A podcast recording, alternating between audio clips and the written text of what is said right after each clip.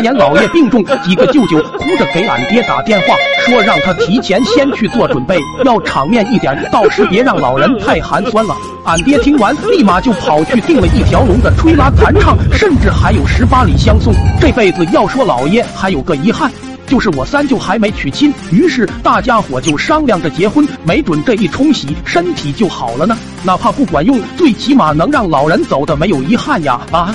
就这样，一大家子又开始拼命的张罗，可一忙不要紧，把俺爹给忘了。他还正跟着十八里相送排练呢。接到电话，老爹刚要炫耀，就听那头喊着：“你小舅子都出门了，赶紧过来帮忙，记得多叫几辆车。”老爹这边嘈杂，还以为老爷已经不行了，赶忙叫停大家，准备开工。于是，一帮子人浩浩荡荡的开着大金杯赶来，这下差点没把大舅气疯，飞身就是一脚，想甚的呀啊！小舅子结婚，你开这玩意来干啥？老爹也委屈，但锣鼓管事的不服。哼，俺们这都可是受过专业训练的，结婚曲子也会吹。说罢，还即兴表演了一波。就在这时，电话又响了，说新娘准备出门，赶紧去接。可眼下换车是来不及了，只好把金杯换上红花，就出了门。等到了地方，新娘都傻了。你你们家结婚都这场面吗？啊？尴尬的三舅也没想到，只好说：“这这可能是给俺爹准备的，被咱俩捷足先登了。”新娘虽然不爽，可都到了这步，只好硬着头皮上车。谁成想，刚开车门，赫然出现一张草席子。扭头看三舅，这。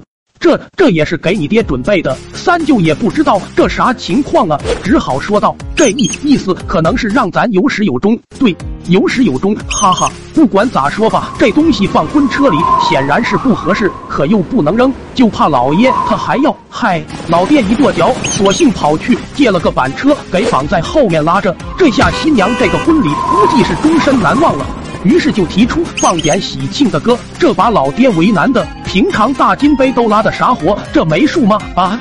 只好尴尬的摇下车窗，要不俺来助兴一曲。年轻那会我也是人称瓜村吴彦祖，姐夫就送你一首刘德华的《今天》。二二二，闹市区所有人全部都被歌声所吸引，他们实在没见过眼前这种大场面。一个戴眼镜的喃喃的说：“哎，我去了，这家女婿平时是受了多大的罪呀？啊！”